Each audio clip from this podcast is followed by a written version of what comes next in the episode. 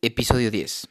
Kennerly era un viejo desdentado y desagradable, un sátiro que había enterrado dos esposas y estaba cargado de hijas. Dos de ellas, a medio crecer, espiaban al pistolero desde la polvorienta penumbra del establo. Una niña pequeña, todavía un bebé, babeaba felizmente en el suelo de tierra.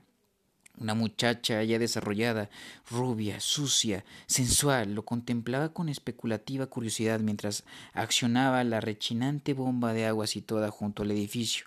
Atrajo la atención del pistolero, pellizcándose los pezones con los dedos y dedicándole un pestañeo. Luego continuó bombeando. El mozo de cuadra salió a recibirle a mitad de camino entre la puerta de su establecimiento y la calle. Su actitud oscilaba entre la hostilidad y un pusilánime servilismo.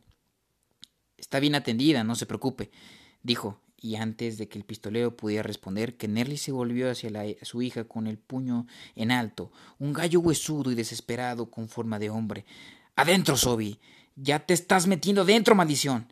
Sobi comenzó a arrastrar el cubo, el cubo lleno hacia la choza adyacente al establo. ¿Se refiere a mi mula? observó el pistolero. Sí, Sai. Hace tiempo que no veo una mula, en especial una de buen linaje como la suya, dos ojos, cuatro patas, frunció el rostro de manera alarmante, en una expresión que podía ser de tanto de dolor extremo como de jocosa alegría. El pistolero asumió esta última posibilidad, aunque él mismo tuviera un poco o nada de sentido del humor.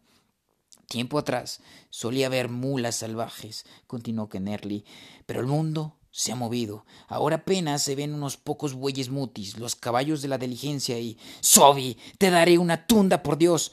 No muerdo, comentó apacible el pistolero. Que Nerly se encogió de hombros y esbozó una sonrisa. El pistolero pudo disimular el asesinato en sus ojos con bastante claridad y aunque no le temía, le puso una marca, como quien deja una marca página en un libro que pudiera contener valiosas instrucciones. No es por usted, Dioses, no es por usted, torció la sonrisa. La chica es torpe de por sí, lleva un diablo en el cuerpo, es una salvaje. Sus ojos se oscurecieron. Se acerca a los últimos tiempos, señor. Ya sabe lo que dice el libro. Los hijos no obedecen a sus padres y una plaga descenderá sobre las multitudes. Basta con que escuche a la predicadora para saberlo. El pistolero asintió y luego señaló hacia el sudeste. ¿Qué hay por allí? Kennerly volvió a sonreír, mostrando las encías y unos pocos dientes amarillentos. Moradores, hierba, desierto, ¿qué otra cosa? Cloqueó con regocijo y sus ojos escrutaron fríamente al pistolero. ¿Cómo es de grande el desierto? ¿Es grande? Kennerly se esforzaba por mostrarse serio. Puede que tenga mil ruedas, puede que tenga dos mil, no lo sé, señor. Allá solo hay hierba del diablo y quizá Quizá demonios, escuché decir que hay círculos parlantes al otro lado, pero probablemente sea mentira. Por ahí se fue el otro tipo, el que curó a Nord cuando estaba enfermo. ¿Enfermo? He oído decir que estaba muerto. Que Nerly seguía sonriendo. Bueno, bueno, puede ser, pero ya somos grandecitos, ¿verdad? Aunque usted cree en los demonios, que Nerly puso cara de ofendido. Eso es muy diferente. La predicadora dice, comenzó a garlar. El pistolero se quitó el sombrero y se enjugó el sudor de la frente. El sol ardía implacable. Que Nerly parecía no advertirlo. Que Nerly tenía mucho para decir y nada tenía sentido. En la menguada sombra de la caballeriza, la niñita se em-, embadurnaba el rostro de tierra con toda, con toda seriedad. Finalmente el pistolero perdió la paciencia e interrumpió al hombre a mitad de una frase. ¿Sabe que hay más allá del desierto, que Nelly se encogió de hombros.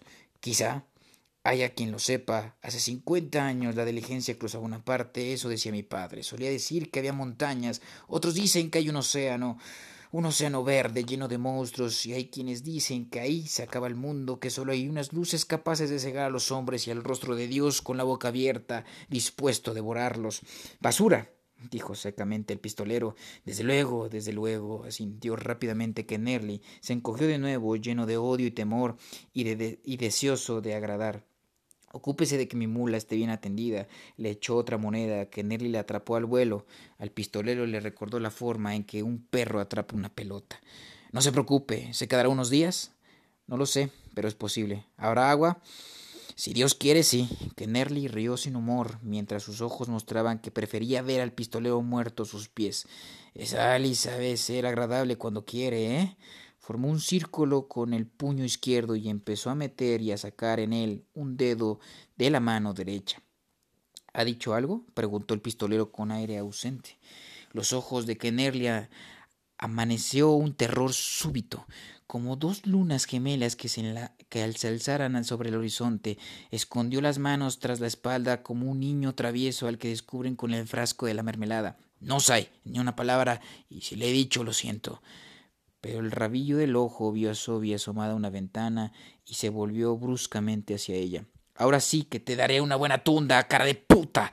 Por Dios, voy a. El pistolero se alejó, sabiendo que Kennerly se había vuelto a mirarle y que podía girar en redondo y sorprender al mozo de cuadra con alguna emoción auténtica reflejada en el rostro. Lo dejó estar. Hacía calor y sabía que. qué emoción sería aquella, tan solo odio.